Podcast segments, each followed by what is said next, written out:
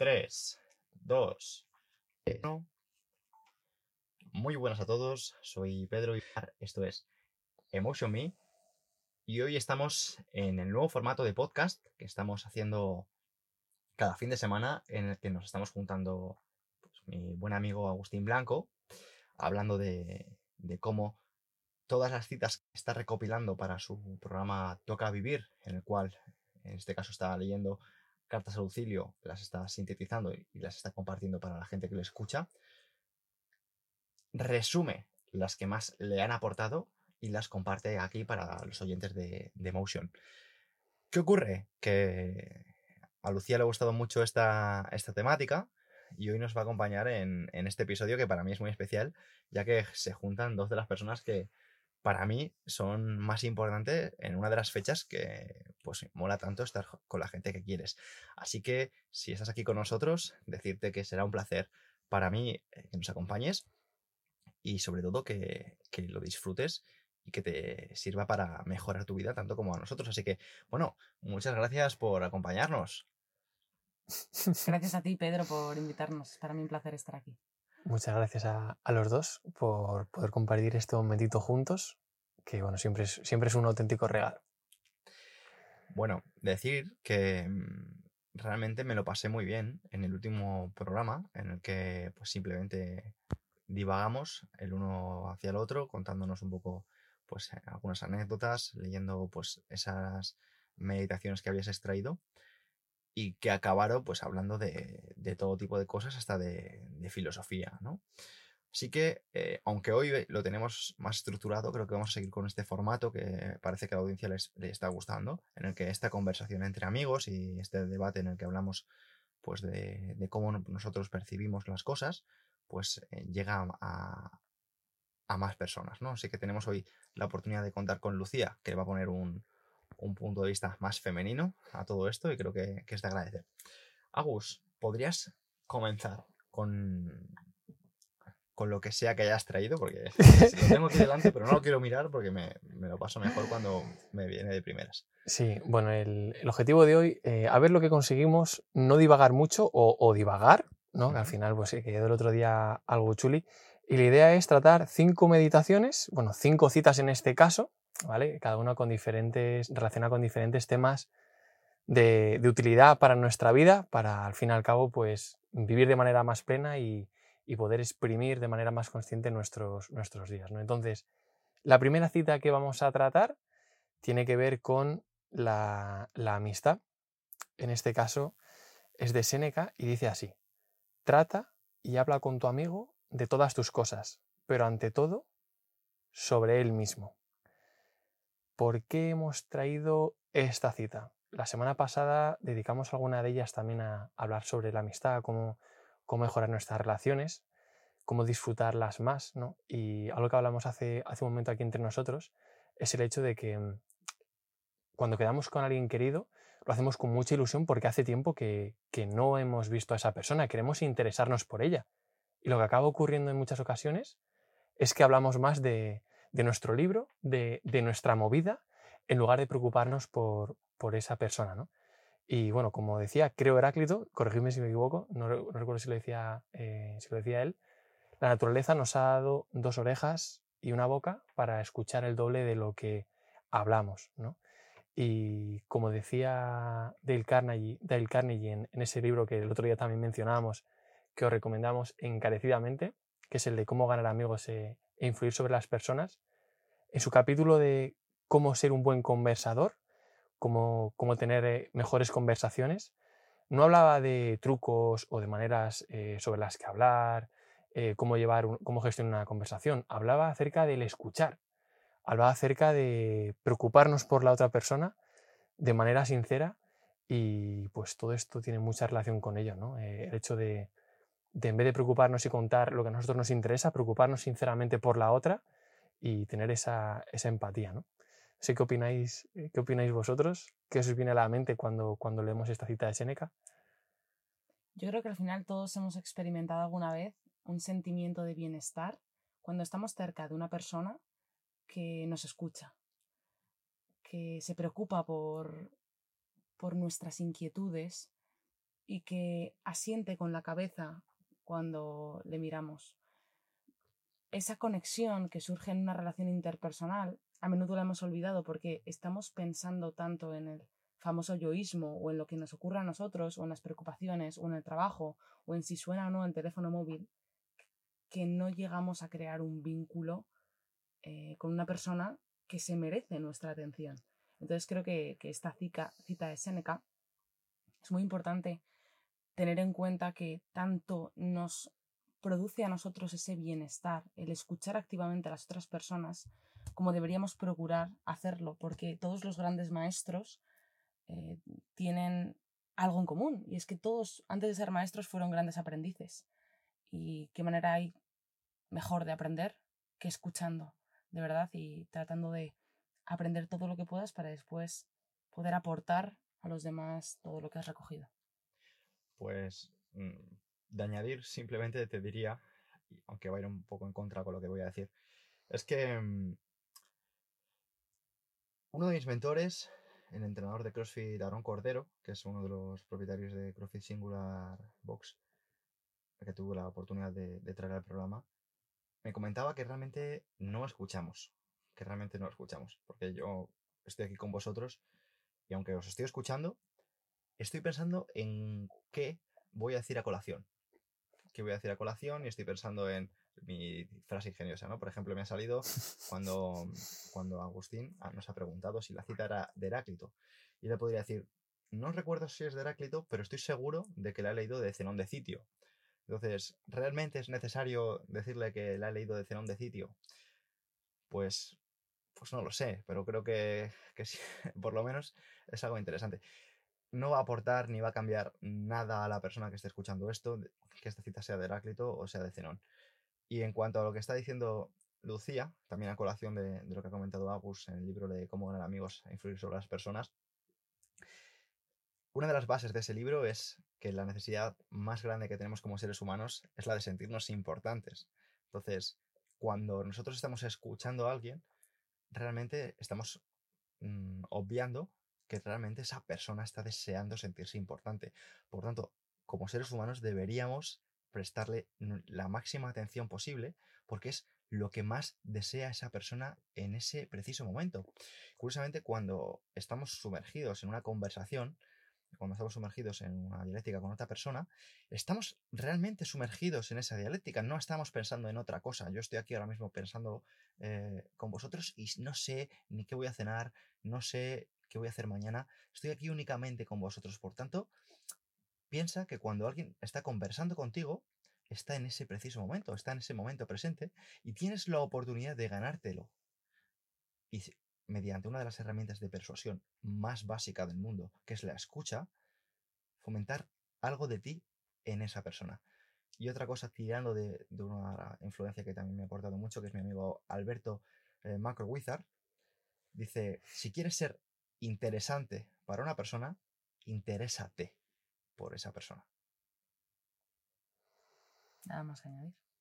la, verdad es que, la verdad es que es un tema para, para divagar largo y tendido. Creo que eh, se podría hacer un podcast simplemente de esto, del, del por qué tenemos tantas dificultades por preocuparnos sinceramente por la otra persona o simplemente por preocuparnos por la otra persona. Incluso a veces a nosotros nos puede pasar, ¿no? Que damos con mucha alegría, mucho entusiasmo y lo primero que nos sale a lo mejor es compartir qué estamos haciendo o compartir qué vamos a hacer, ¿no? Cuando eso lo sabemos ya nosotros. Entonces, ¿por qué tenemos necesidad de, de, escucharnos otra vez? Sí que quizás sea la alegría de compartirlo con los que quieres, ¿no? Pero, pero ¿por qué darle más prioridad a eso que a realmente lo que, lo que pueda necesitar más o, los intereses de, de la otra persona? Si realmente queremos hacerle sentir bien a los demás. Ahí es importante preguntar qué papel tiene el ego en esto que voy a decir, en esto que voy a hacer o en esto que voy a compartir. Cuánto hay de verdad, cuánto hay de sinceridad y de realmente sentir que la otra persona tiene que ser importante y quiero que se sienta escuchada y cuánto hay de, de mí, de mi ego, del yoísmo en esto que voy a hacer.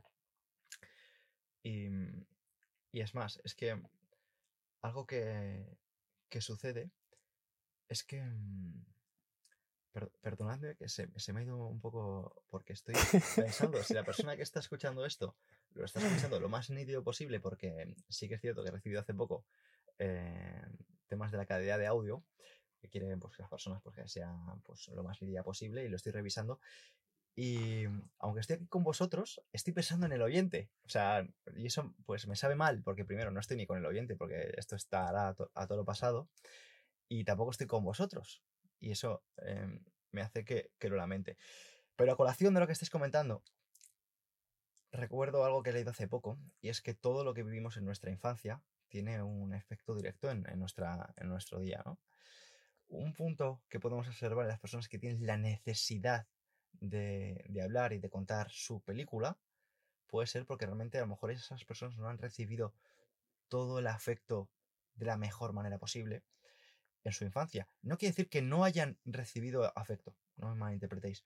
Y creo que con un ejemplo será mucho más visual para la persona que, esté escuchando esto, ¿vale? El ejemplo es el siguiente. ¿Cuál es la diferencia entre cuando eres un niño llegar a casa con un dibujo y que quieras enseñárselo a tu padre y tu padre te diga, a ver, ¿qué has traído ahí? Ah, pues qué bien, está precioso, me encanta, hijo, qué bien dibujas, te quiero mucho. A, atención a la diferencia, traer ese mismo papel y antes de que se lo enseñes a tu padre o antes de que tu hijo te lo enseñe, decirle, hijo, te quiero mucho, qué importante eres para mí, ¿qué has traído? Es que la diferencia que hay no tiene nada que ver. ¿Por qué? Porque en el primero tienes un niño que recibe estímulos, por ejemplo, te enseño algo, me dices que me quieres, y en el segundo tienes un niño que sabe que es querido y a partir de ahí enseña lo que tiene.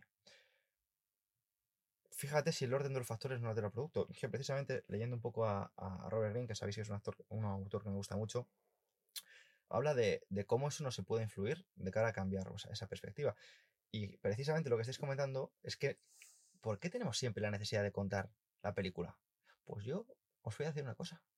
Estoy recordando y hago mucha memoria siempre que puedo para saber si mis padres me daban el cariño antes o después de enseñarle las cosas. Y, y tengo mis dudas, así que no, no puedo ponerme de ejemplo. Pero lo que sí que te puedo decir es que estoy convencido de que seríamos em, unas personas que escuchan mejor. Por ejemplo, yo creo que Agus es una persona que sus padres le han dado mucho cariño independientemente de lo que ha recibido, porque creo que es una de las personas que mejor sabe escuchar. Creo que lo hemos hablado alguna vez, Lucía y yo, de cómo esta persona tiene esa paciencia, cómo nunca hace alusión a su película. Y eso que es una persona que nos podría contar una, una buena película. De aquí eh, te animo a, ti, oyente, que si quieres escuchar la película de, de Agus, nos lo hagas saber, porque sí que tengo interés en hacerle un podcast desde hace tiempo. Y, y por eso quería añadir este punto, ¿no? Porque creo que um, el orden de los factores altera el producto, ¿no? Esa necesidad de, contar las cosas es porque a lo mejor no hemos recibido esa atención adecuada en el momento de la infancia, que es cuando más nos marca la personalidad. Y además, eh, esto me está recordando un tema también muy relacionado con lo que estamos hablando, que es el tema de, del comunicarnos con otra persona, de relacionarnos con la otra persona y de la importancia del orden de los factores. ¿no? Eh, me estaba acordando de otro, otro capítulo de, del libro de cómo ganar amigos e influenciar a las personas, en el que habla un poco de la importancia de qué utilizamos antes en nuestras conversaciones con las personas, si lo positivo o lo negativo. ¿no? Cuando tenemos una buena noticia o una mala noticia, que solemos preguntar a veces, vale, tengo una cosa buena, una cosa no tan buena, ¿qué quieres que te diga antes? ¿no? O lo típico, a lo mejor estamos trabajando con nuestros compis en el proyecto o con una persona a la que hemos contratado para que nos haga algo y cuando encontramos algo que no nos convence del todo, solemos decir, wow, esto está genial, me gusta mucho cómo has hecho esto y lo otro, pero, ¡pum! Y se la clavamos con la parte negativa, ¿no? Lo que decía en este libro, como en algunos otros, como por ejemplo Ejecutivo, Ejecutivo al Minuto, el que iba orientado mucho más a líderes y cómo tratamos a nuestros equipos, y te contaban que cuando fueras a decir este tipo de, argumentaciones, que dejaras siempre lo positivo para después del pero. ¿Por qué? Porque como decía Dale Carnegie, en la mente de la persona solo se queda lo que hay detrás del pero. Imaginémonos. Pedro me ha encantado mm, el libro que me has pasado para que lea, pero me parece que tienes que cambiar mucho los capítulos, estructurarlos mejor, porque no hay un orden, papá. En la cabeza de Pedro lo que se va a quedar no es las florituras o las valoraciones positivas que yo le haya dado antes. Lo que más va a prevalecer es la parte negativa que hay detrás del pero. Entonces, ¿qué pasaría aquí? Bueno, ¿qué pasaría en nuestro día a día con nuestras relaciones, sobre todo las importantes, con nuestra pareja, nuestros amigos, hermanos, familia, incluso compañeros de, de equipo, si cuando vamos a decirles algo que queremos que cambien o mejoren, les decimos primero lo negativo y después acabamos con el pero, ¡pum! y refuerzo positivo. ¿Pensáis que cambiaría algo sustancialmente? Yo lo pienso sobre todo a la hora de redactar mails, de hacer una propuesta, de dar un consejo, de redactar un email o de dirigirme a una persona a la que realmente valoro o quiero llegar. Muchas veces me lo encuentro por redes sociales y es algo que Pedro y yo compartimos con bastante frecuencia en nuestro día a día. Pues quizá personas que quieren llegar tanto a uno como a otro para hacer esto mismo que estamos haciendo aquí, que es un regalo, compartir un podcast, ¿no? Y la manera que tiene de dirigirse o de simplemente captar mi atención o la atención de Pedro, eh, noto esa falta de persuasión a veces simplemente tras un mensaje.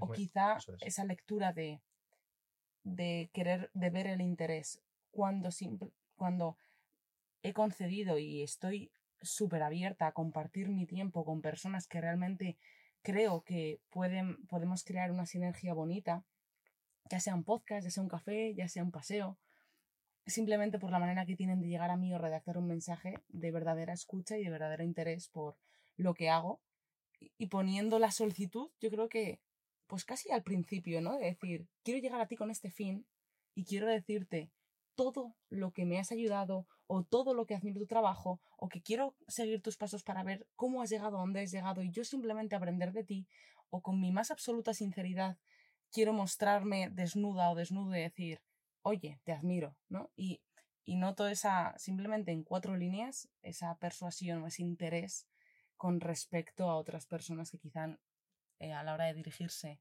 pierden esa magia que todos deberíamos tener y trabajar. Sí, que es súper entrenable en realidad. Totalmente. De hecho, en el libro este que estamos comentando tanto, y hemos mencionado a Robert Greene, hemos mencionado a Carnegie, y todo viene un poquito a colación de la teoría de John Bowlby. John Bowlby fue un psicólogo que hablaba de la teoría de los apegos, y podríamos diferenciar tres tipos de apegos en psicología. El apego seguro, el apego inseguro ambivalente o el apego inseguro ansioso y él habla de las experiencias tempranas en nuestra vida, cómo nos marcan a la hora de crear relaciones interpersonales, dirigirnos o simplemente sentirnos merecedores de un puesto o no en un trabajo, de tener un amigo, de tener una pareja, porque hay tantas personas que viven en una relación de maltrato y somos, son incapaces de salir de esa relación porque quizá han aprendido que ese es el trato que merecen y así es como esas personas también tratarán a sus futuras parejas, tratarán a sus futuros hijos y a sus futuros amigos. Pero lo cierto es que, oye, estamos aquí para romper el círculo de inercia, ¿no? Y desde luego que está más que demostrado que se puede.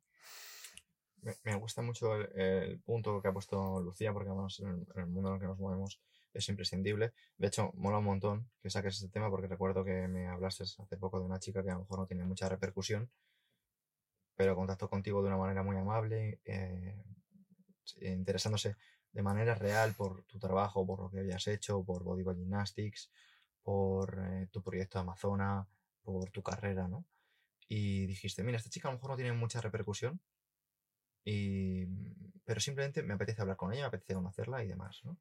Y yo lo veo, ¿no? Yo veo, por ejemplo, que a mí me, escriben personas y, realmente, mira, si, si, me has escrito alguna vez y no te he contestado, créeme que es porque, bueno, a lo mejor puede ser que me hayas escrito y seas una persona excelente y, no comuniques bien, ¿no? O que lo hayas hecho y a lo mejor no haya visto el mensaje, porque puede ser por muchas cosas. Pero la mayoría de veces, a lo mejor cuando no contesto un mensaje, es porque se queda en algo muy superficial. Se queda en algo muy superficial y tú piensas que si quieres contactar, y te lo digo porque yo soy una persona que contacto con personas muy, muy influyentes, personas que tienen cientos de miles de seguidores o millones de seguidores, y necesito captar su atención. Entonces, yo no le voy a decir, hola, ¿qué tal? Mira, soy Pedro y te quiero hacer un podcast. Como haga eso, tengo una negativa rotunda. Entonces, si quieres realmente captar la atención de una persona, interésate. Piensa cómo esa persona se gana la vida. Piensa qué es lo que le motiva. Si le gustan eh, los cachorritos o si le gustan los gatitos. O bien si le gustan los frutos secos o le gustan los árboles. Lo que sea. Pero si no te informas y simplemente, hola, mira, es que soy esta persona, me gusta mucho tu trabajo y tal. Y ves que esa persona, mejor, yo no te decir que no te siga, que eso evidentemente es algo ridículo, sino que realmente em, tiene simplemente un interés de, utilizar tu repercusión, de utilizar tu imagen, de apalancarse, que por otro lado, nosotros estamos encantados, pero al final nos gusta apalancarse de, gente que se interese de verdad, o sea, no de cualquier persona, porque como, hemos hablado muchas veces, lo más valioso que tenemos es el tiempo, y no podemos dedicar el, mismo tiempo a todo el mundo. Y perdón que me enrollo un poco, pero es que ahora sacáis los dos temas muy interesantes. Hace poco acabáis de comentar cómo influye la manera que, en la que queremos. Es que eso es una pasada. ¿Qué significa que es una pasada? Significa que hay personas que te van a querer con todo su corazón desde el punto de vista que ellos mm, conocen. Si tu padre, por ejemplo, si tú eres una mujer que tu padre ha sido una persona ausente y que te gritaba y que no te hacía ni caso, cuando tú en tu adolescencia o en tu madurez eh, encuentres una persona que te ignora o que mm, es ausente y que te hace caso de vez en cuando, que te dice que te quiere, vas a pensar que eso es amor.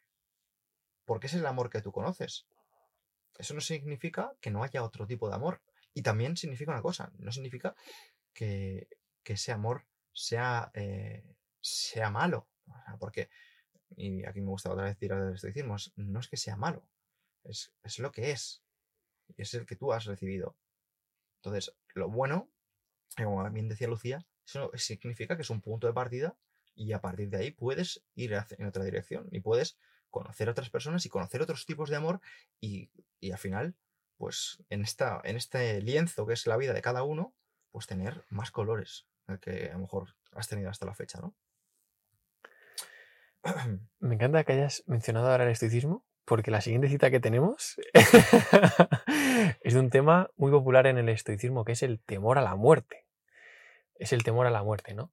La cita sigue siendo de Séneca, como vamos a tener alguna más hoy, y dice así, reflexiona a diario acerca de que puedes abandonar con tranquilidad la vida.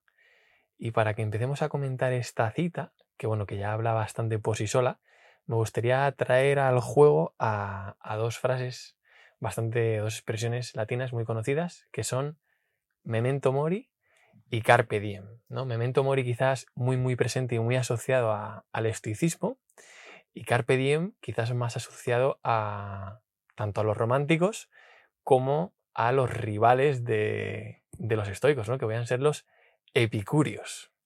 ¿no? Básicamente, bueno, ¿qué, ¿qué, pensáis? ¿Pensáis que son dos expresiones compatibles? Pues yo, antes de responder, me gustaría que la gente que está escuchando esto se mojase y lo respondiera en los comentarios, a ver pues, si piensan que son compatibles o no son compatibles. y después de escuchar a Lucía, voy a dar una visión que creo que puede aportar mucho a la audiencia, por si acaso no la conocía. Yo creo que son compatibles. Creo que tener presente la muerte puede ser y debe ser perfectamente compatible con disfrutar plenamente del momento. De hecho, no concibo la una sin la otra si pienso en Memento Mori, pienso en Memento Mori a través de la conciencia presente y del disfrute de lo que estoy haciendo hoy. Y como dice la frase que has mencionado, reflexionar a diario acerca de que puedo abandonar la vida, he de hacerlo con tranquilidad. ¿Y qué me da mi tranquilidad? Vivir lo que estoy viviendo, estar aquí con vosotros, hablar lo que estoy hablando, o como diría un gran mentor para mí, que es Emilio Duró, ducharme mientras me ducho hay que ducharse mientras nos duchamos y disfrutar, si tienes, del agua caliente y disfrutar de las gotitas y disfrutar de limpiarte y eso también es carpe diem. Entonces, carpe diem hasta que me mento morir. bueno, por si, por si a, lo mejor estamos dando por hecho que todo el mundo conoce qué significa memento mori y carpe diem, memento mori podría ser traducido como recuerda la muerte o recuerda el morir. A veces que se traduce como recuerda que vas a morir y Carpe Diem, realmente Carpe Diem es un trocito de, una expresión un poquito más larga, que es Carpe Diem quan minimum crédula póstero, que significa, bueno, se podría ser como aprovecha el día de hoy, confiando lo menos posible en lo que pueda ocurrir después, en el futuro. ¿no? Básicamente viene a decir lo mismo, pero de manera un poco diferente, ¿no? Quizás uno un poco más positivo, otro, otro no tanto. Y al final es curioso como cada una de esas dos expresiones ha ido a parar a una corriente filosófica tan contrapuesta a la otra. O quizás no. ¿Tú qué opinas, Pedro? Pues yo estaba buscando, porque mm, al final has, estáis preguntando por las referencias que tiene el estoicismo con, eh, los epicúreos. Por cierto, em, algo que decir de, del epicureísmo que es que tiene el nombre de la persona que lo creó, que es Epicuro, a diferencia, por ejemplo, del estoicismo, que tiene la referencia del sitio donde se, desarrollaba, ¿no? También voy a decir a colación que el, epicureísmo se desarrollaba en un jardín y que Epicuro lo que quería era ser feliz simplemente con, con sus amigos, evitando el dolor y buscando el placer. Pero que hay que decir en su caso que, fíjate, si tenían ego, los epicúreos, que el propio nombre viene por el autor de esta filosofía, cuando por ejemplo la referencia de, del estoicismo es lo que hacían, ¿no? O sea, cómo me, medían el ego de cada uno, medían el impacto, y como por ejemplo Epicuro, otra de las cosas que hacían, que no, se preocupe si hay algún epicúreo que ahora la voy a defender, em, lo que hacía también era la importancia de repetir las citas de, su autor, de darle publicidad, de comentarlo, cuando realmente lo que importaba, por ejemplo, en el esticismo era eh, los propios valores más allá, ¿no? Y, mm, el propio Marco Aurelio em, intentaba utilizar el epicureísmo y lo utilizaba en los momentos en los que padecía dolor. Porque mm, el epicureísmo utilizaba algunas estrategias bastante poderosas para, mm, para evitar el dolor, ya que su filosofía se, basaba en buscar el placer de una manera inteligente, lejos del hedonismo, el hedonismo que a lo mejor sí se conocía hasta, hasta la fecha, ¿no? que era el hecho de dejarse llevar por, por ese placer de, cualquier manera. O sea, por ejemplo, ver que la, en la mesa hay un montón de, de gominolas, hay un montón de bebidas y demás. Eh, y una persona hedonista es la persona que se lo bebe todo y se lo come todo. Hmm. Una persona epicúrea es una persona que come con, con moderación hasta que no le vaya a doler la tripa. O sea, buscando el placer, evitando ese dolor. Y es más, perdóname hacer un, un pequeño eh, inciso aquí, y es que los epicúreos no solamente era que tuvieran esta conciencia, sino que además trataban de evitar aquellos placeres que cuando los consumieras, ya fuera una actividad o una comida o una bebida, te creara la necesidad de seguir. Es decir, me como un trozo de tarta, está bueno, quiero más. Entonces ellos decían, vale, genial, eh, persigue el placer, porque ellos, pues como tú decías, ¿no? Basaban bastante su modo de vida en buscar la felicidad a través de los placeres pero de manera controlada. ¿no? Que no se nos fuera de las manos y voy a tratar de consumir placeres que cuando los consuma o los realice no me pida más y más y más y más, como esa tarta. Le pego un bocado, qué buena está, quiero más, quiero más, quiero más, porque eso puede dejar de ser positivo para mí, porque me provoque problemas de salud, etcétera, etcétera, etcétera, y al final, pues, adelante la muerte.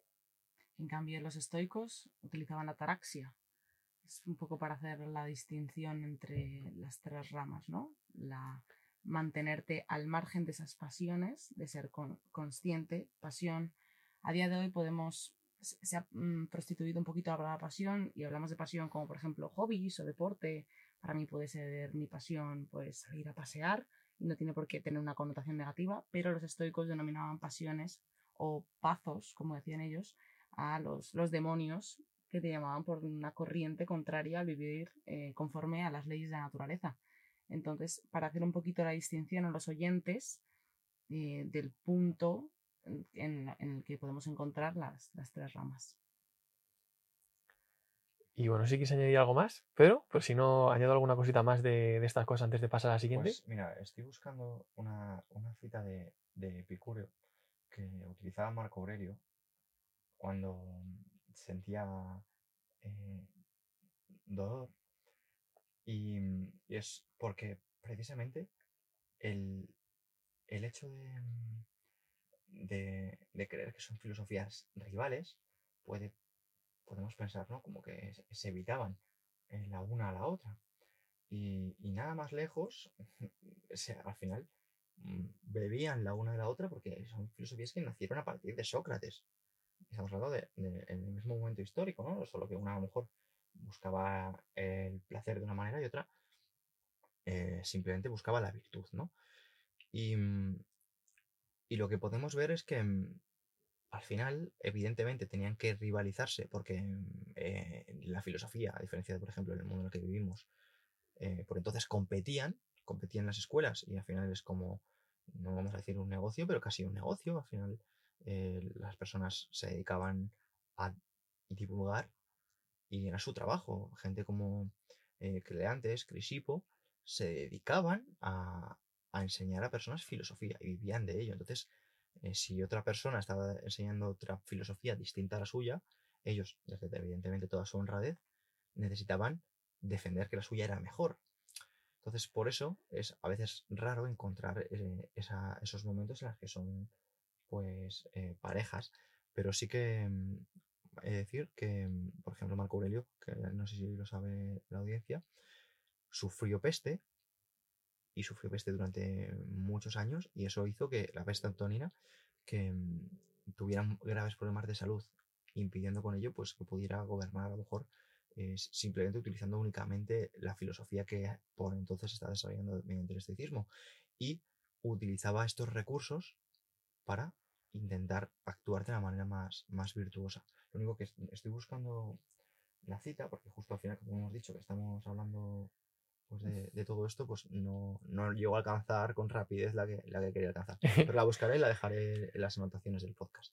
Genial. Y bueno, ya para, para acabar, para pasar ya a la siguiente, em, bueno decir que esto que estamos diciendo de que eh, estas filosofías, a pesar de, de ser aparentemente rivales o meterse mucho la una con la otra, el propio Séneca, que es uno de los principales exponentes del estoicismo, junto con a lo mejor Marco Aurelio o Epicteto o algún otro, en, sus en su libro de cartas a Lucilio, recurre muchísimo a Epicuro. Muchísimo. De hecho, muchas de las cartas acaba diciendo el regalo que te hago hoy, Lucilio, em, para hacer de este regalo, vuelvo a recurrir al campo del enemigo y te vuelvo a traer una máxima de Epicuro. Así que bueno, al final yo creo que esto también que nos, que nos valga como aprendizaje para la vida, podemos aprender literalmente hasta de nuestro mayor enemigo. ¿no? Y de hecho, en el, por ejemplo, en el libro del arte de la guerra de Sun Tzu, uno de los consejos que da a sus estrategas, a sus ejércitos, a las personas que pudieran beber de, de él, es mantente aún más cerca de tu peor enemigo. Por diferentes motivos, pero sobre todo porque puedes aprender casi de, las personas que más puedes aprender es de tus principales adversarios. Y bueno, decir también que Memento Mori y Carpe Diem son tan compatibles que se pusieron, se popularizaron en el mismo escrito, que era el libro de Odas de Horacio, de- del primer siglo antes de Cristo. Entonces, básica- eh, prácticamente nacieron a la vez. Que a veces parece que son cosas muy contrapuestas, pero no, como decíamos al principio, ¿no? Son, esencialmente quieren traernos el mismo mensaje y es valoremos el presente, vivamos el presente y disfrutémoslo. Más allá de que unas personas quieran perseguir más el placer u otras quieran perseguir más la virtud. Todo está bien, disfrutemos de este regalo. Eso es, porque al final yo creo que se malinterpreta siempre porque cuando hemos escuchado Carpe la gente lo ha asociado a hedonismo. La gente ha asociado Carpe Diem a, em, venga, hay que disfrutar porque la vida se acaba y hay que mm, salir de fiesta y tómate otra y demás, ¿no? Cuando realmente Carpe Diem no viene de, no viene de eso, viene a decir, mm, dale valor a tu vida, dale propósito, porque vas a morir. Sí. Y, joder, quiero decir que. mm, ¿Por qué hay tanto interés en, en eso, no? Pues una vez más por, por el consumo. Y al final se promueve más el consumo que, que otra cosa. y, y el, y el consumo siempre va a estar más aso- asociado al hedonismo que al propósito. Por eso estamos aquí, por eso tú nos estás escuchando y, y al final le quieres dar propósito o mejorar aún más tu vida. Sí, al, al fin y al cabo son dos grandes llamadas a la conciencia. ¿no? De vamos a ser conscientes de, de dónde estamos y de que esto, de que esto vuela. Conciencia que nos va a despertar más aún la siguiente frase, que trata sobre por qué y para qué hacemos lo que hacemos. Que ¿no? bien introduces las frases, Agus. La cuela sin darnos cuenta. y, y bueno, vamos a tener una- otra cita más de, de Séneca, de otra de sus cartas, una de las primeras cartas que hay en, en el libro de cartas a Lucilio, que dice así, a mano está lo que es suficiente, el que bien se contenta con la pobreza es rico. De esta cita, estas últimas semanas hemos hablado varias veces nosotros y, y quería traerla por el hecho de que mm, parece que a veces lo que más dirige nuestra vida es el hecho de tener que ganar dinero. ¿no? Mm, trabajo, no puedo hacer todo lo que me gusta o no puedo pasar tanto tiempo con los que yo quiero porque tengo que trabajar. Tengo trabajar, ¿no? ¿Y por qué tengo que trabajar? Para ganar dinero, ¿no? Y había un trocito, un fragmento en una de estas cartas que le escribía Seneca a su querido Lucilio, en el que trataba de decirle, oye, deja un poco de lado tanto cuidar de tu patrimonio y tu capital que has heredado y tu dinero y ta, ta, ta, ta, ta, ta, y vive lo que tienes. Entrégate a la filosofía y vive el día a día, ¿no?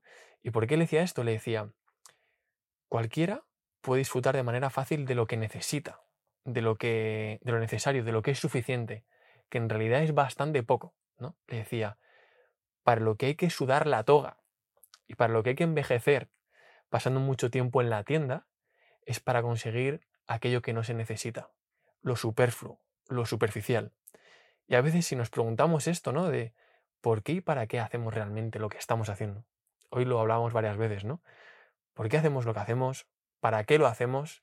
Y realmente, por ejemplo, si, si no tuviéramos que, que preocuparnos tanto por el dinero o solamente preocuparnos por lo que necesitamos para comer, para tener un techo, para estar bien, ¿qué es lo que haríamos? ¿Disfrutaríamos más de nuestro día a día porque haríamos más las cosas que nos llenan? Y bueno, esa, era quería, esa es la reflexión que quiero traer y compartir un poco con, con vosotros. Hay una frase que, que dice mucho mi padre, que para mí es un sabio estoico, dice, al final de nuestros días, lo único que tendremos es ser buenas personas, y es por lo que seremos recordados.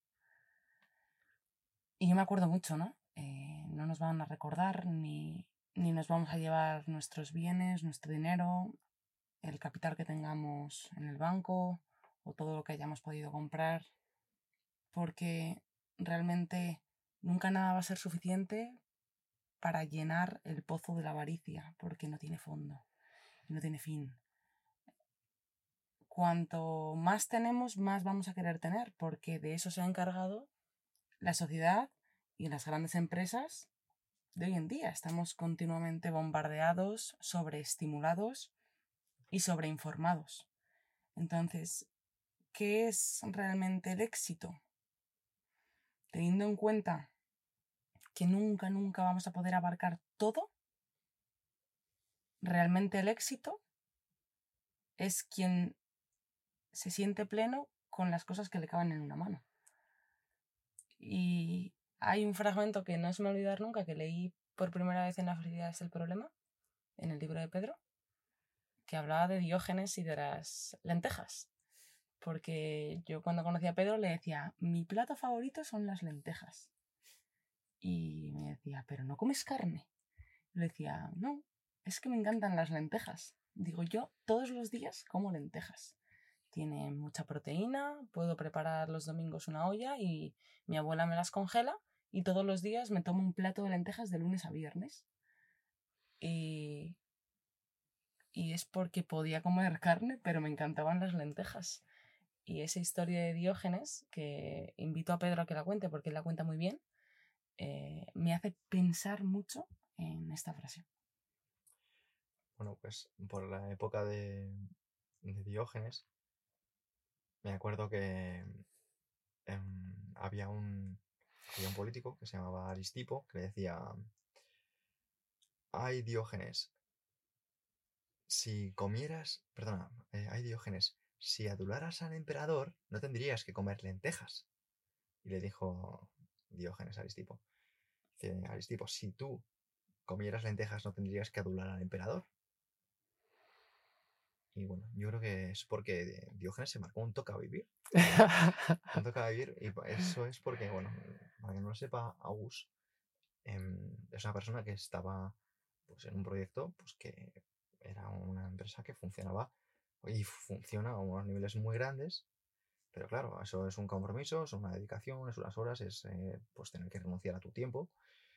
Y, y, el hombre pues lo dejó para vivir de, de la manera que vive ahora, que no significa que coma lentejas, pero al final come lentejas y tiene una disponibilidad de tiempo que la única manera de, saber si está en lo correcto es que cuando pase el tiempo mire atrás y diga, pues mira, es mejor lo que he vivido, estas experiencias, que, que tener X dinero más en el banco, ¿no? Cuando realmente a lo mejor también se puede tener ese dinero en el banco sin adular al emperador. Y podríamos seguir hablando de Diógenes, porque realmente es una persona que, que a mí me ha ayudado mucho en, en, una etapa concreta de mi vida. Y, y, me gustaría. Me gustaría seguir con este punto, porque lo que acaba de decir Agus, a cita de a mano está lo que es suficiente el que bien se contenta con la pobreza es rico.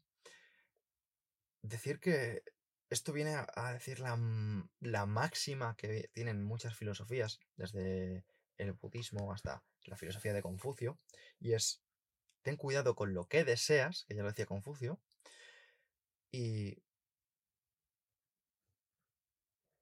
la clave no está en, en, en tener más, sino en desear menos que también se puede enlazar con la frase que nos han dicho todos, creo que nuestros padres, de no es más rico el que más tiene, sino el que menos necesita. Que fíjate que estoicos son nuestros padres en algunas cosas.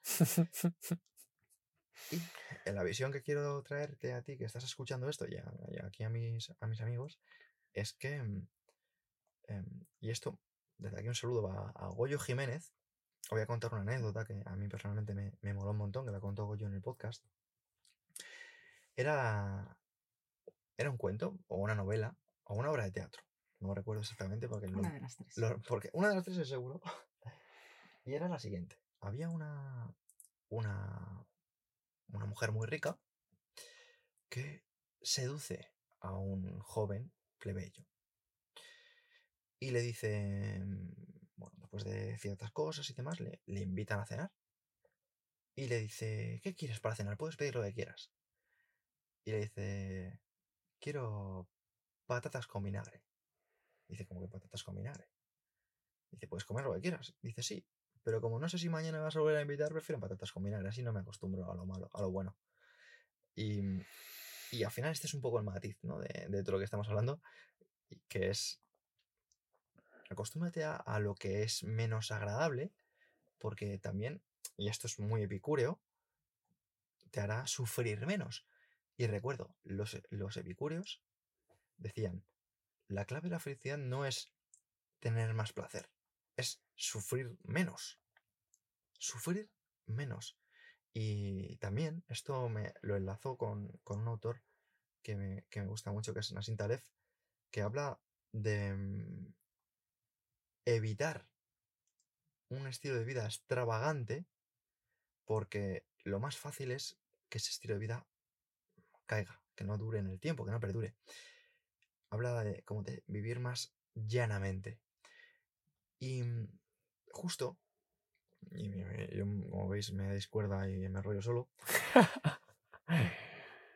hay, una, hay una historia en, en su libro eh, Existe la suerte, que, que, me gusta mucho, y es que había un, un rey persa muy rico muy, muy, muy, muy, muy, muy rico. El cual, ahora mismo no, no, recuerdo el nombre, pero digamos que una vez una persona dijo, ¿no estás, ¿no estás admirado por mi riqueza? Le dice, bueno, mm, eres rico ahora, pero quién sabe mañana. Y es que, eh, curiosamente, esa historia acaba con que el rey persa acaba muerto ejecutado por otro rey, que era más poderoso que él. Y el mensaje que personalmente, pues creo que el, el, el autor intentaba transmitir, que al final puso un ejemplo maravilloso, y es, hey, hey, la suerte que crees que tienes ahora no significa que te vaya a durar mañana. O sea, que ahora mismo seas muy rico, disfrutes de estos placeres, te sientas em, una persona muy poderosa, influyente, con muchos likes mm, o con lo que sea, no significa que vaya a ser así mañana. Por tanto, aprende a disfrutar deseando menos, pese a que puedas tener, como en el caso de Séneca, un patrimonio que sea el mayor del reino.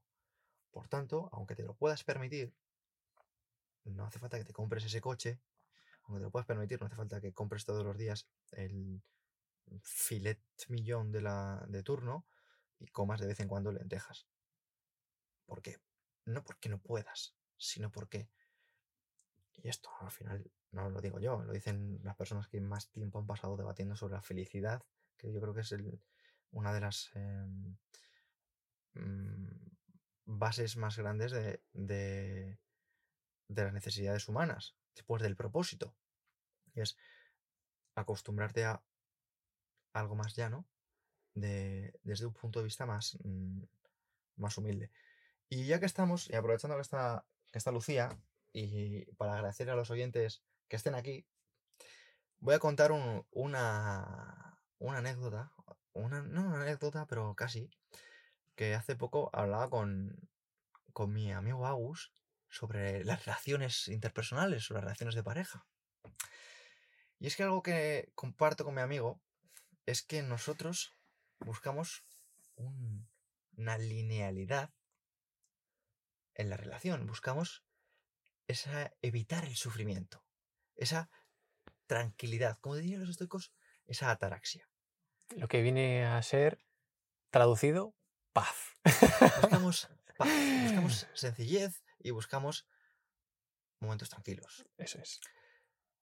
Por otra parte, entendemos que en el caso de eh, estar acompañados por una persona, esa persona esté buscando mejorar algo que ya es bueno, mejorar esa paz, mejorar esa tranquilidad, mejorar esa ataraxia. Y lo entendemos, porque al final eh, las emociones, ese ímpetu que tiene la gente más joven, pues es normal que esté ahí. Y para ello se generen ciertas expectativas en su cabeza que en cierto momento, mm, cuando se trabaja para ello y no se desarrolla a esos niveles, generan un nivel de, digamos, descontento, por no decir la palabra infelicidad, un nivel de descontento que perturba esa paz. Pero esa paz se perturba para todos. Por tanto, si nos estás escuchando y eres de esas personas tan impetuosas que creen que mejorar lo que ya es bueno es mejor, te invitamos a que lo reflexiones dos veces. Sí, al final hay muchas filosofías, incluso religiones. Por ejemplo, bueno, el, budismo, aunque para muchos sea una religión, es más una filosofía. De hecho, no hay, no hay dioses en el, en el budismo. Pero algo de lo que se suele lo que se suele buscar es el hecho de la ecuanimidad, el contento, el, lo que, lo que decía Séneca, ¿no? El que bien se contenta con la pobreza es rico.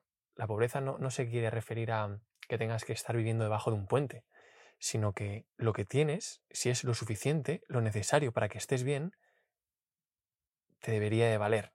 Eso debería ser la riqueza para ti. ¿no? Y el otro día lo expresabas muy bien, ¿no? Con el tema de, de, las relaciones, que quizás puede ser muy ilustrativo ahora, ¿no? Hay veces que, que parece que estamos buscando ¿no? esos, esos picos, como tú decías el otro día, esos picos de, de muy bien, eh, de, mucha felicidad en determinados momentos de, de, la relación, ¿no? Y que parece si no hacemos algo especial que nos llene de felicidad y nos colme de alegría ese día, es como que las cosas no van bien. ¿Qué ocurre?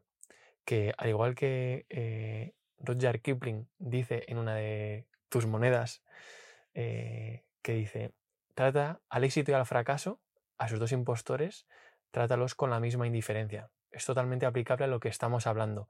Si valoras mucho las cosas buenas, realmente vas a valorar también mucho las cosas malas. Y eso te va a llevar a eh, que los momentos alegres estés muy contento, pero si eso te ocurre, en los momentos malos también vas a estar muy triste. En cambio, ¿qué ocurriría si en nuestra vida nos mantuviéramos siempre con una posición intermedia en la que hay paz? No hay problemas. Todo aparentemente está bien y somos capaces de sacar lo positivo y de que todo nos propulsa hacia adelante, da igual lo que nos ocurra. ¿no? En el libro, por ejemplo, de El éxito es un juego, de Joseba del Carmen, eh, él habla mucho de algo que también comentabas otro día, ¿no? el hecho de que no hay acontecimientos que sean positivos o negativos. Todo realmente lo que ocurre es neutro. Lo que le da ese valor más positivo o más negativo es la mente de cada uno. Algo que puede ser una fortuna para alguien puede ser una tragedia para otra persona. ¿no? Y podemos pensar, vale, bueno, lo que tú quieras, pero si alguien se muere eso es negativo. ¿no?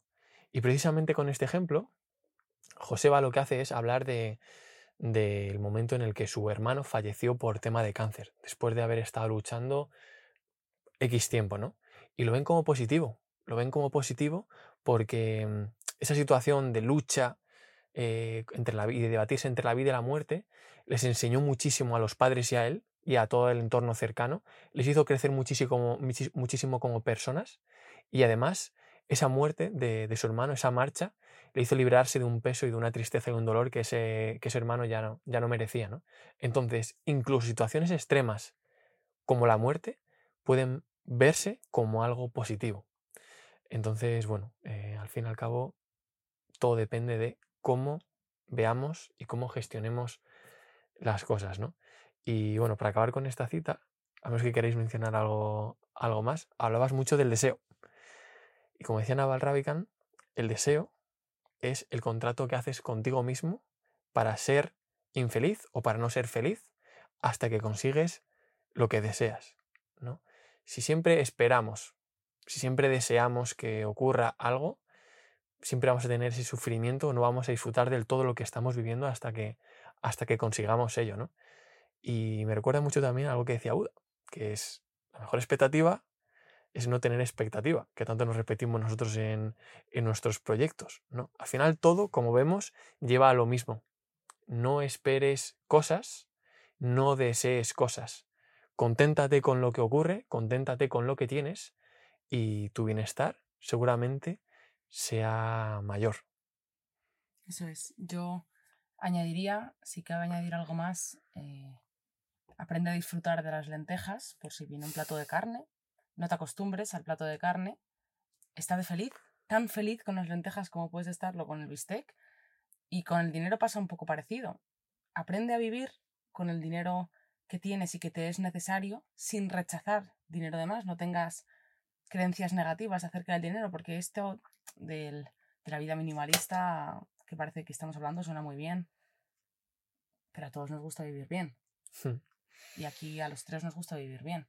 Entonces, no rechacemos el devenir, pero no generemos ninguna expectativa sobre él. Y si algún día nos falta, que sigamos comiendo lentejas felices. Me gusta, me gusta mucho y quiero puntualizar. Nos gusta vivir muy bien y vivimos muy bien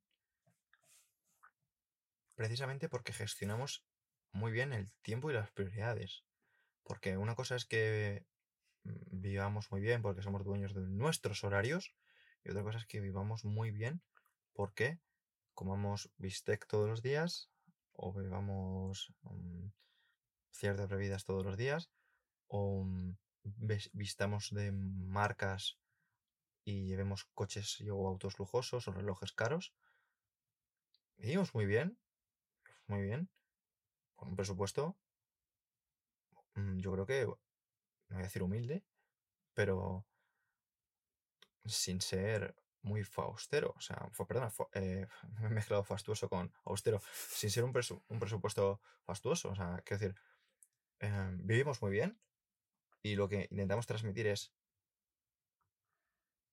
si quieres vivir muy bien, reduce tu deseo y será más fácil que puedas darte esos homenajes con más frecuencia. Claro, lo que me refería es sin rechazar la posibilidad de que aparezcan sin tener una connotación negativa hacia el dinero. Hmm. No, es un poco lo que, lo que me refería. Y es más, Seneca, en este mismo libro que, del que tanto estamos hablando, que son las cartas a Lucilio, hace una mención a esto, y es el hecho de tener aversión hacia lo- los ricos, por ejemplo, tener aversión hacia el dinero, hacia la buena vida, hacia la buena comida, hacia la buena vestimenta, es de necios.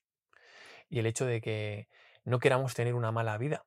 Aquí no estamos hablando de que venga todos a la calle, no, No. no, no, no. Estamos hablando del hecho de eh, que a veces sería más sencillo, viviríamos mejor si nos contentáramos más con lo que tenemos, si lo que tenemos es lo necesario, lo suficiente. Que para lo que hay que sufrir y esclavizar nuestra vida, nuestro tiempo, nuestro tiempo que es lo más valioso, es cuando ya queremos perseguir lo superfluo. Entonces, bueno, encontrar ese término medio, identificar qué es realmente lo que necesitamos y, y es suficiente y a vivir. Claro, por eso digo, vivimos muy bien porque vivimos con lo que necesitamos.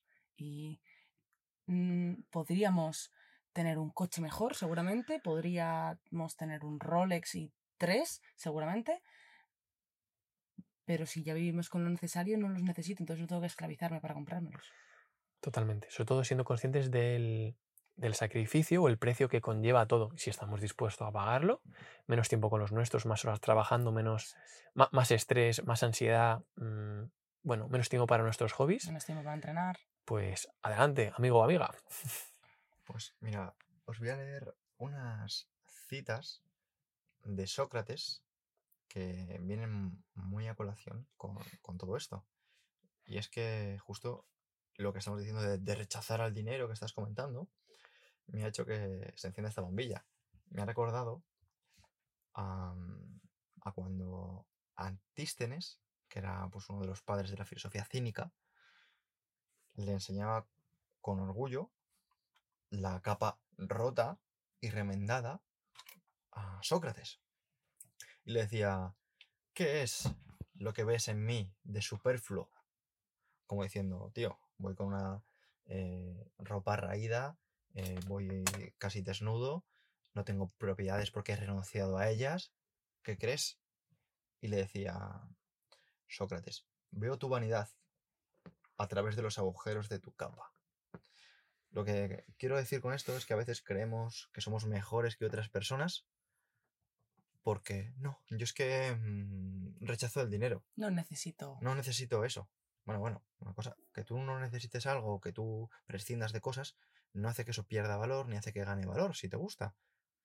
Y lo mismo al revés, que algo a ti, em, que algo sea muy valioso para mucha gente, no significa que realmente sea valioso para ti. O sea, yo creo que a, muchos de nosotros nos pasa, ¿no? En- a mí personalmente, yo de coches no, no entiendo mucho, ¿vale?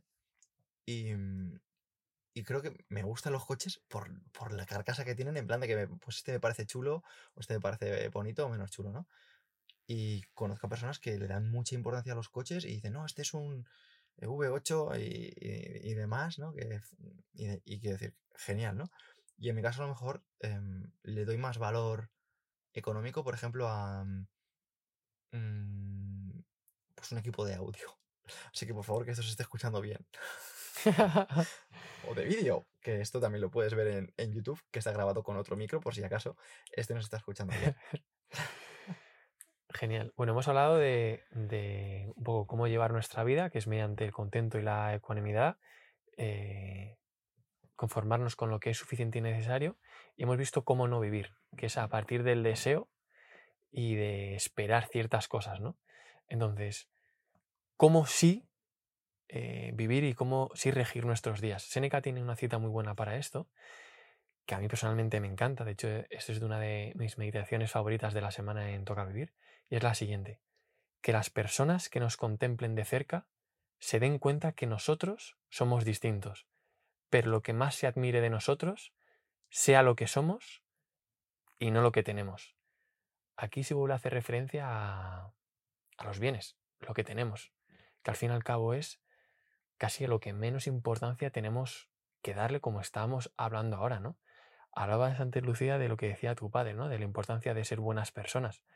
Cuando te escuchaba me estaba acordando de una de las citas de, más famosas de Mahatma Gandhi, en una de las entrevistas que, una de las últimas entrevistas que le hicieron antes de morir. Mahatma Gandhi era, bueno, fue Nobel de la Paz, una de las personas más conocidas por su, bueno, por su buen hacer, por su pacifismo. y decía lo siguiente. Al final, todo se resume en ser amable. Y cuando a todos nos llegara un último día, ¿no? Y no nos acordaremos de ese coche, nos acordaremos de lo que teníamos o lo que no teníamos, del dinero que tenemos en el banco, nos va a dar igual. De lo que nos vamos a acordar es cómo traté a mi madre, cómo traté a mis amigos, si le dije te quiero a esa persona lo suficiente, si pasé suficiente tiempo con esa persona o esas personas a las que quería. Al final nos vamos a ir a la parte emocional. Entonces, ¿por qué tenemos que esperar a que lleguen esos últimos momentos para disfrutar de ello? Que es lo importante. Así que bueno, eh, os dejo la pelota a vosotros. Me encanta este punto. Eh, me encanta ese punto y me, me, enternece porque al final lo único que, que nos vamos a llevar es cómo nos sentimos nosotros y cómo nos van a recordar es cómo hicimos sentir a los demás. Y ambas partes se unen en la amabilidad. Cuanto más amable eres, mejor te sientes y mejor haces sentir al resto. Entonces, sed amables. Me estoy acordando eh, en una profesora que tenía en un máster, era una, era una médico o médica, no sé realmente cómo se dice ella. Y... Médica. médica. Y, y, bueno, era una tía, una máquina en, en su campo, ¿no? Y nos decía justo esto. Era una asignatura muy técnica y nos acababa diciendo, sed buenas personas, sed amables, no os olvidéis de que tratáis con personas. Y cuando una, cuando una persona se va a su casa, o cuando sale de una consulta médica, no dice, wow, cuánto sabía este tío o esta tía. Fíjate qué tecnicismo has autorizado, cómo emplea esta herramienta o wow, qué intervención. Al final todos acabamos diciendo, qué majo, ¿no? Qué, qué simpática, qué simpática esta persona. Pues qué poco me ha sonreído, pues qué borde. Da igual que vayamos al médico, que vayamos a tomar algo, que vayamos al taller a llevar el, el coche. Al final lo primero que, que, acabamos diciendo a alguien es, joder, qué gente más simpática, oye.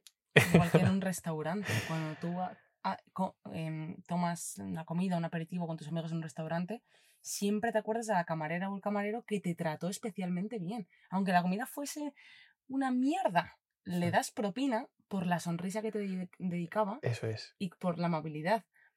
Yo a menudo, jolín, lo sufro mucho en primera persona porque soy alérgica al gluten y estoy acostumbrada a ir a un bar y que de primeras la gente no sea amable conmigo. El mayor, la verdad es que he de decir que bastantes veces, porque es como, ¡ja, qué coñazo! Ya la celíaca, tengo que prepararte aparte y no salgo rentable de cara a consumir una tapa. Y cuando noto que alguien me trata bien, ya me hago cliente fiel. Digo, de aquí no me movéis. Sí pasa, ¿eh? lo he visto en primera persona con esta señorita. Y me gustaría eh, hacer una alusión a Fyodor Dostoyevsky, porque mmm, justo este término de, de, vivir la vida de otra manera, en su caso fue porque a él le condenaron a muerte porque él en la Rusia pues, revolucionaria, cuando todavía estaban los zares, él pues empezaba como escritor pues a meterse un poco a, hablar de cosillas, ¿no? Y le condenaron al cadalso. El cadalso es pues un, un, una especie de, de palco donde a la vista de todo el pueblo pues te van a ejecutar. Ahorcado fusilado o lo que sea. Y curiosamente, en el último momento, digamos que el zar permutó la orden y no le ejecutaron ni a él ni a otras personas. Y él, que había visto la muerte, había, había visto a otras personas delante suya el día de la ejecución morir, cuenta cómo, eh, pese a que le condenaron a trabajos forzados durante cuatro años, le pusieron grilletes de 5 kilos en sus brazos y sus piernas y le llevaron después a Siberia. En una carta a su hermano escribió, cuando vuelvo la mirada al pasado y pienso en todo el tiempo que derroché en el error y el ocio, mi corazón sangra. La vida es un don. Cada minuto podría haber sido una eternidad de dicha. Si los jóvenes lo supieran. ahora mi vida cambiará. He vuelto a nacer. Wow. O sea, fija qué referencia hace al, al error y al ocio. O sea, como al uno mismo. Se pasó escribiendo obras en su cabeza en Siberia. Escribiendo obras en su cabeza, repitiéndosela como, una, como un mantra, como lo que, las citas a lo mejor que tú estás compartiendo hoy, se las repetía diariamente. Y cuando salió, empezó a escribir libro tras libro, tras libro, tras libro. De toda esa necesidad que tenía de devolver lo que a lo mejor había tenido la suerte de, empezar a, vivir. Esto es un artículo que puedes encontrar en Diario Estoico, que se llama Premeditato Malorum, que es precisamente ver lo malo que puede pasarte para que valores las cosas, pero como hemos dicho antes, para no darla por sentado. Porque cuando te pones lo peor, comerte unas lentejas es un plato genial. Cuando te pones lo peor, por ejemplo, no estar casado, aunque no celebres una boda, ya hace que pasar tiempo con la persona que tienes al lado sea maravilloso. Cuando te pones en lo peor, que mm, una persona no haya estado en tus expectativas, te da igual, porque tus no expectativas son mm, suficientemente malas como para que te compense quedarte como estás, ¿no? Como dice el, dicho este, pues que, bueno, que personalmente no estoy muy de acuerdo, ¿no? El de, ay, Jesucito, que me quede como estoy o algo así que no, se trata de, ver las cosas de conformismo, se trata de, no dar las cosas por hecho. Por eso creo que a veces leer biografías de otras personas nos ayuda a coger más perspectiva. Y tú, fíjate, ahora mismo compartiendo pues, las enseñanzas de Seneca. Hemos mencionado antes a, Diógenes. Hemos mencionado ahora mismo a, a. Quiero decir, todo este tipo de personas te están poniendo en bandeja aprendizajes de toda su vida. O sea, te, acaba de resumir cuatro años de condena en 30 segundos. O sea, no necesitas subirte un cadalso para aprender eso. Yo es que te lo digo de esta manera o lo comparto de esta manera porque personalmente lo vivo así. O sea, yo pienso en la libertad que tengo, como es que antes justo lo que ha hecho Lucía ha resonado mucho, ¿no? El hecho de que vivimos, no sé cómo ha sido la palabra, pero como que de puta madre. Y joder, vivimos de puta madre simplemente porque somos dueños de, nuestro tiempo. Porque estamos aquí hoy grabando un sábado por la tarde y no tenemos que pensar en mañana ni en, ni en otra cosa, ¿no? Ni en qué vamos a comer. Ni en qué vamos a comer. Si, si tenemos para comer o si vamos a pasar frío en la noche, lo suficiente y lo necesario de lo que hablábamos antes, lo tenemos. Y encima tenemos la posibilidad de poder tener el ocio que nos gusta que también muy en relación a lo que comentabas ahora, ¿no? Seneca tiene una frase para el, ocio, para lo banal, y decía, el ocio sin propósito es la tumba en... Eh, sí, es la, tumba o la muerte en vida, ¿no? Con esto, ¿qué, ¿qué significa esto? ¿Qué quiere decir? El hecho de que el, ocio por sí mismo, el, el hacer cosas banales, quizás nos den un pequeño placer momentáneo en ese momento, pero ahí se va a quedar. No te va a aportar a ti más allá de eso, ni a los demás tampoco. Entonces, si además nuestro ocio, por ejemplo, nosotros aquí estamos teniendo una conversación como la que podemos tener cuando comemos o cenamos, lo estamos pasando bien, nos estamos desarrollando, estamos creciendo porque estamos ayudándonos a integrar mejor todo esto que hemos leído, que hemos aprendido o que hemos escuchado y además posiblemente le pueda ayudar a más personas, ¿no? Entonces, bueno, al final todo la vida es, eh, tiene un tiempo limitado y si podemos ponerle más dirección y ser más eficientes y más productivos con, esto que hacemos, si todo puede tener más valor, pues, pues mejor que mejor, ¿no? Y Seneca lo decía con mucho fundamento, porque precisamente él había tenido la oportunidad de estudiar a emperadores romanos muy de cerca, como por ejemplo el caso de Calígula o el caso de Tiberio, en el cual podía ver cómo esas personas tenían todos sus sentidos más que colmados. Tiberio era una persona que se retiró a Capri, la isla de Capri en Italia, a vivir desde haciendo orgías, comiendo de lo que sea, y una persona que vivía infeliz, porque pensaba que todo el mundo le odiaba, porque pensaba que todo el mundo tenía manía, porque vivía... ¿Y por qué pensaba así? Porque él no hacía nada por mejorar la vida de nadie. Porque no mejoraba la vida de los demás. Calígula, lo mismo.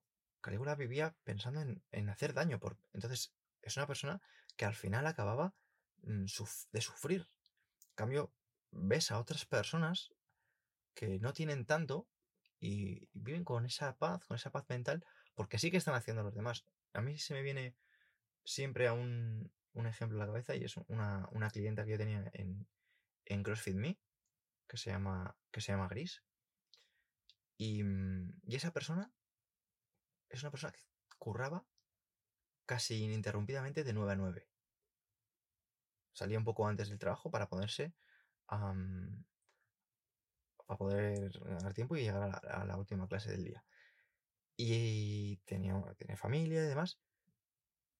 Inmigrante argentina y demás. Una tía súper, súper currada, ¿vale? Y esta mujer siempre se preocupaba por todos. Siempre, oye, os he traído esto. En plan, trabajaba en unos frutos secos. O sea, en un almacén de frutos secos.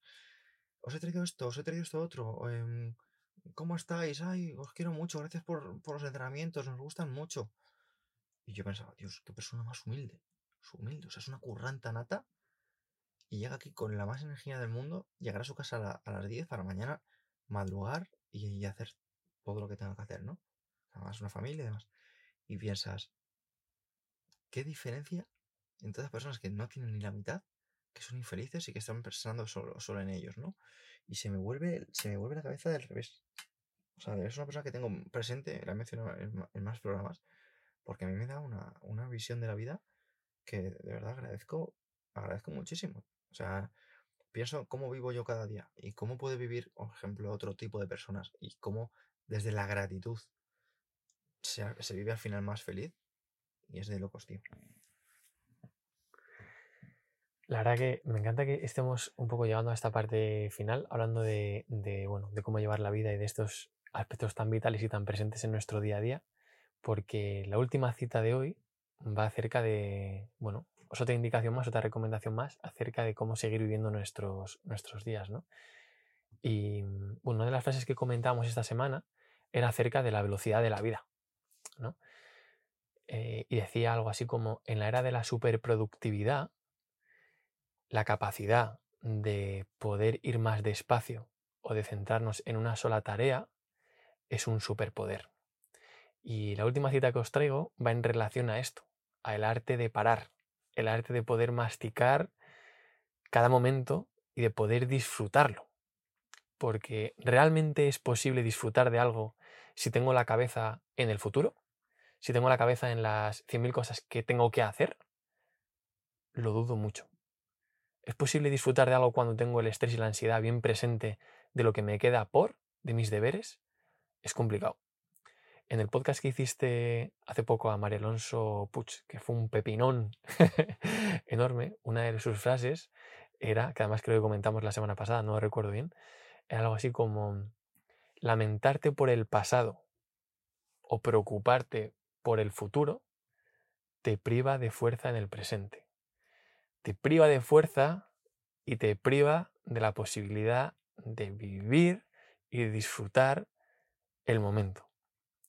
Así que bueno, no me enrollo más y os suelto esta, esta última cita, que es, uno es de, en este caso no es de Séneca, es del psiquiatra infantil David Weatherford, que dice lo siguiente, mejor que vayas más despacio, no bailes tan rápido, hay poco tiempo la música no durará.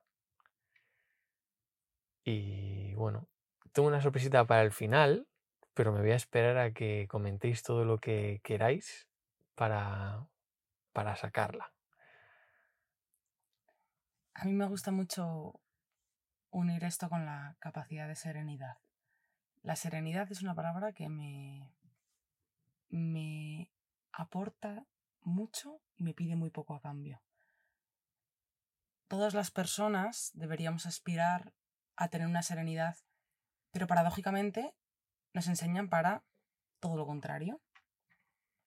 Recientemente, hace poco, que yo he pasado por mi época universitaria, más recientemente que vosotros, y yo tengo muy buenos y muy malos recuerdos de ello. Aquí seguramente en Emotion Me tengas más que algún otro estudiante, que está terminando, pasando por su carrera, por su máster, o crea que esos títulos van a darle esa felicidad tan ansiada, que al final, una vez consigues, se ha esfumado. El momento más feliz es cuando te compras la tarta, no cuando te la comes. El momento de máxima felicidad es cuando crees que has aprobado el examen, no cuando dices que te dicen que has aprobado. En cuanto lo sabes, que tienes el título, que puedes comerte la tarta o que la pruebas, ya se ha ido, ya es, ya es pasado.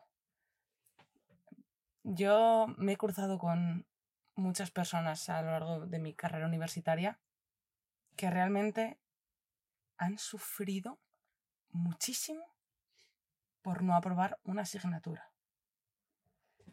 He visto en primera, en primera persona cómo a mis compañeros les ha dado un ataque de ansiedad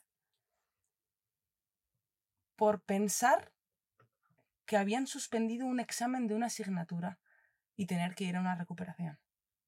Ese sufrimiento puede que alguien nos escuche y diga, bueno, pero eso es porque no le ha ocurrido cosas peores. No, no, no. Seguramente sí que le ha ocurrido cosas peores, pero toman eso como algo de total relevancia. Eso es lo peor. Cuando empecé a darme cuenta de todo eso, y la verdad es que fue antes que más tarde, dije, no voy a, no puede ocurrirme eso a mí. En la selectividad, eso por lo que todos hemos pasado, veía a estudiantes en los pasillos morirse de la angustia por pensar que no iban a poder entrar con la nota de corte en su universidad. Y si nos remontamos a los años anteriores, no nos premian por la nota que sacamos, no nos premian por los goles que metemos, no nos premian por los logros que conseguimos. Y estamos continuamente percibiendo eso que realmente puede que no lo queramos. Justamente hablaba hace un instante antes de poner los micros en con Agus de nuestra etapa deportiva y de cómo él se desvinculó del baloncesto en un momento cumbre y yo de la natación en otro, cuando realmente habíamos estado 18 años volcados y dedicados a un solo deporte y llegó un punto en el que dijimos, tanto, tanto, tanto estoy dando, tanto estoy sufriendo y tanto estoy dejando atrás que me he olvidado de ir más despacio.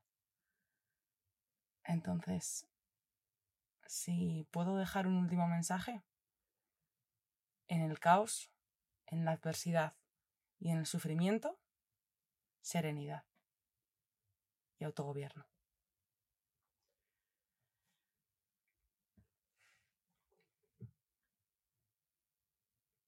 Creo que es importante hacer una pausa porque el mensaje es muy trascendente.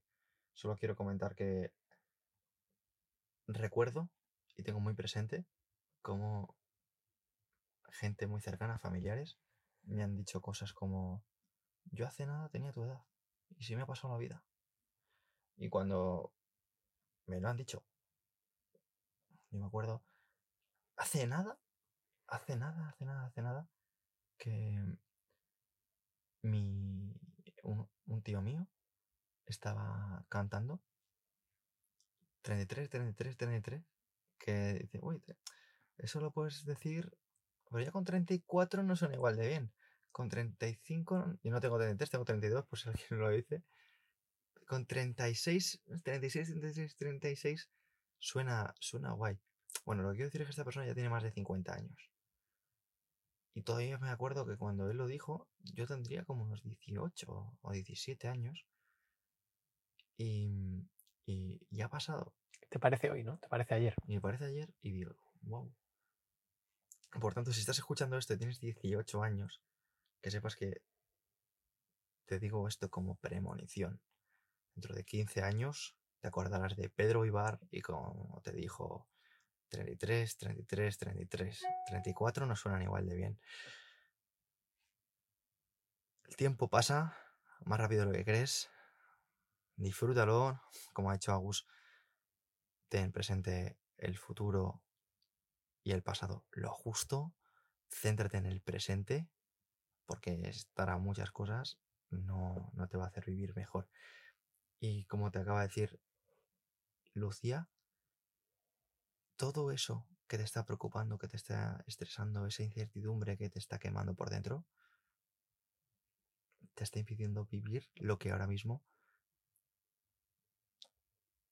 te pertenece y lo que dentro de un tiempo te vas a sentir mal por no haberlo vivido. Reflexiona sobre ello.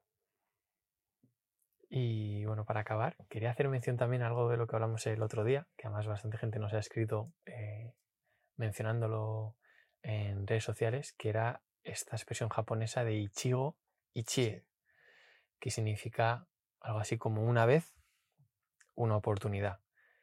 Hemos hablado de diferentes recomendaciones y consejos que nos dan los sabios y los clásicos mm, acerca de cómo sí o cómo no gestionar nuestra vida. Y desde la cultura japonesa nos viene esta recomendación de tenemos una vez para vivir las cosas, tenemos esa oportunidad para disfrutarlas, para valorarlas, quizás no haya otra.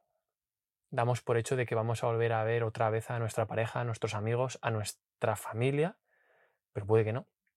Puede que ocurra algo, puede que haya un accidente, puede que, puede que haya una desgracia que nadie se espera, pero son factores que, son factores que forman parte del juego y que son inesperados. Entonces, valoremos lo que tenemos cuando estemos y no hay mejor manera de hacerlo que despacio.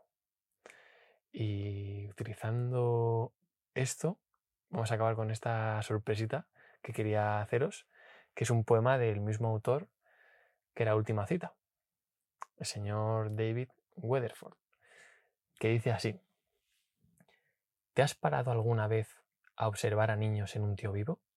¿O escuchado el, el sonido de la lluvia al caer? ¿Has seguido alguna vez el vuelo irregular de una mariposa? ¿O has observado el sol caer al atardecer? Mejor que vayas más despacio. No bailes tan rápido. Hay poco tiempo. La música no durará. ¿Vas todo el día a la carrera? Cuando preguntas, ¿qué tal? ¿Escuchas la respuesta? Al final del día, tumbado en la cama, ¿Ya tienes en tu cabeza las próximas 100 tareas que tienes que hacer? Mejor que vayas más despacio. No bailes tan rápido. Hay poco tiempo. La música no durará. ¿Le has dicho alguna vez a tu hijo, lo haremos mañana? ¿Y entre tus prisas no has percibido su pena? ¿Has perdido el contacto con alguien querido alguna vez? ¿Dejando que una buena amistad se muera porque nunca tuviste tiempo para llamar y decir hola? Mejor que vayas más despacio. No bailes tan rápido. Hay poco tiempo. La música no durará.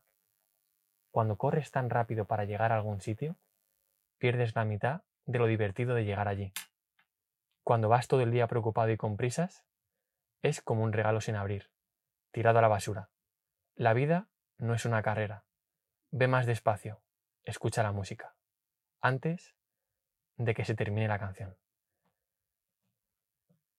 Así que despacio, pero valoremos lo que tenemos, que quizás solo haya una vez, una oportunidad, y a disfrutarlo. Toca vivir, chicos. Toca vivir. Bueno, pues hasta aquí el episodio de hoy. Muchas gracias a todos.